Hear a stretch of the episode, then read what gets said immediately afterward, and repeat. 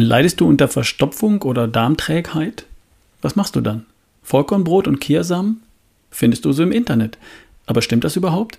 Hier ist wieder Ralf Bohlmann mit dem Beste Version von dir Podcast. Ich leide nicht unter Darmträgheit oder Verstopfung. Kenne ich praktisch nicht. Gut so. Mein Darm funktioniert. Ich habe täglich Stuhlgang und das ist eine Sache von ein paar Sekunden. Mit Händewaschen und Tralala bin ich in einer Minute wieder raus aus dem Bad. Immer. Und wie gesagt, das ist gut so. Ich habe das mal gegoogelt. So soll es eigentlich sein. Wobei ich auch gehört habe, dass alles zwischen dreimal am Tag und alle drei Tage noch als normal gilt. Okay, da bin ich ja genau in der Mitte. Ich höre aber immer wieder, dass Menschen sich über Verstopfung beklagen. Und das ist ganz sicher keine schöne Sache. Das ist mindestens lästig, vielleicht unangenehm, vielleicht sogar schmerzhaft und bei all dem Gedrücke geht unter Umständen auch noch was kaputt. Also, was ist zu tun? Ich google mal schnell. Was tun bei Verstopfung? Was empfiehlt mir Google? Ballaststoffe. 30 Gramm sollen es sein pro Tag. So steht es hier im ersten Suchtreffer bei Google. Ein gesponserter Treffer. Also weiter. Google selbst sagt, hilfreich sei der hohe Ballaststoffgehalt der Früchte. Auch Vollkornbrot, Kiasamen und Haferflocken seien ballaststoffreiche Ersthelfer. Und viel trinken. Das sei überhaupt das Wichtigste. Was finde ich noch? Was hilft ganz schnell bei Verstopfung? Ballaststoffe, viel Trinken und Bewegung. Ballaststoffe 30 Gramm täglich, in schweren Fällen 40 bis 50 Gramm. Und das bedeutet, steht hier so, Vollkornbrot, Leinsamen, Gemüse und Obst. Stimmt das alles denn überhaupt? Bei keinem dieser Ratschläge wird ein Beleg beigefügt oder eine Studie genannt, bei der das irgendwie ausprobiert und bewiesen wurde. Finde ich nirgendwo. Ich selbst kann es leider nicht ausprobieren, weil ich das Problem ja Gottlob nicht habe. Obwohl ich überhaupt kein Vollkornbrot esse. Auch keine Kiasamen. Nur ganz, ganz selten ein paar Gramm Haferflocken vielleicht wohl aber Gemüse und auch etwas Obst. Jetzt hat ein Autor, Robert Krug, sich des Themas mal angenommen und eine Studie gefunden. Über diese Studie spricht er in einem Artikel mit dem Titel Thema Ballaststoffe mal anders. Und dieser Artikel wurde von Dr. Strunz in dessen News veröffentlicht. Die Studie ist in dem Artikel genannt, kannst du also im Original nachlesen und ich habe den Artikel verlinkt in den Show Notes. In dieser Studie wurden 63 Teilnehmer untersucht und zwei Jahre lang begleitet. Die Teilnehmer hatten bis dahin keine Operationen und es gab im Dickdarm auch keine Auffälligkeiten, was vor der Studie mit Hilfe von Darm Dickdarmspiegelungen ausgeschlossen wurde. Die Teilnehmer litten unter Blähungen, Schmerzen, Stuhl am Blut, Hämorrhoiden. Und diese vier Beschwerdeklassen wurden beobachtet über zwei Jahre. Nun hat man die Probanden in drei Gruppen eingeteilt. Gruppe 1 hat viele Ballaststoffe zu sich genommen, mehr als vorher. Gruppe 2 hat weniger Ballaststoffe zu sich genommen als vorher und Gruppe 3 hat keine Ballaststoffe zu sich genommen. Da hatte die erste Gruppe ja wohl Glück. Ballaststoffe sollen ja helfen. Was ist passiert in diesen zwei Jahren? Bei der Gruppe 1, die mit den vielen Ballaststoffen, haben sich alle Beschwerden verschlimmert. Mehr Blähungen, mehr Hämorrhoiden, mehr Blut im Stuhl, mehr Schmerzen.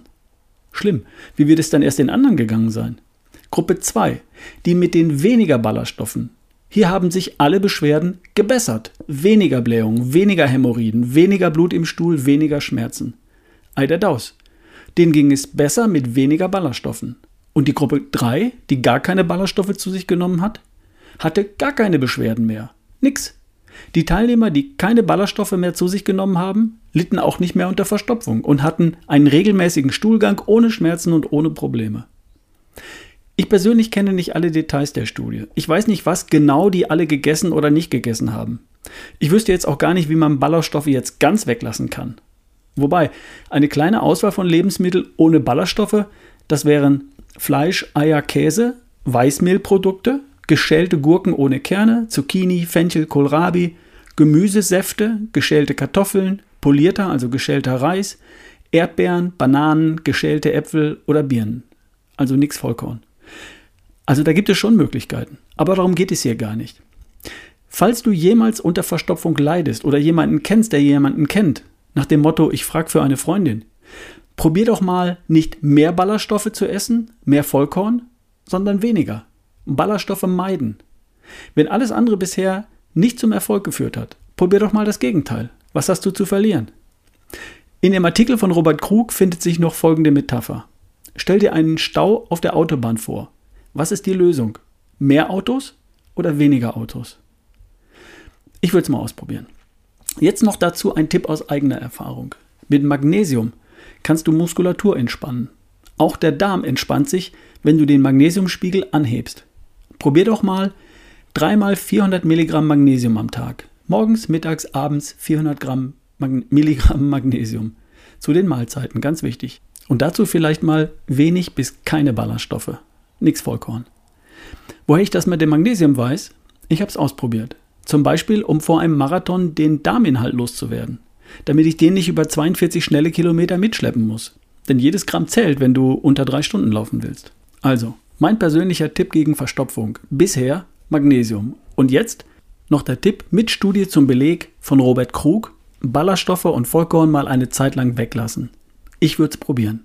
Viel Erfolg. PS. Heute Nachmittag nehme ich mit eben jenem Robert Krug einen Podcast auf. Den gibt es dann hier demnächst in dieser Show. Sei gespannt. PS2.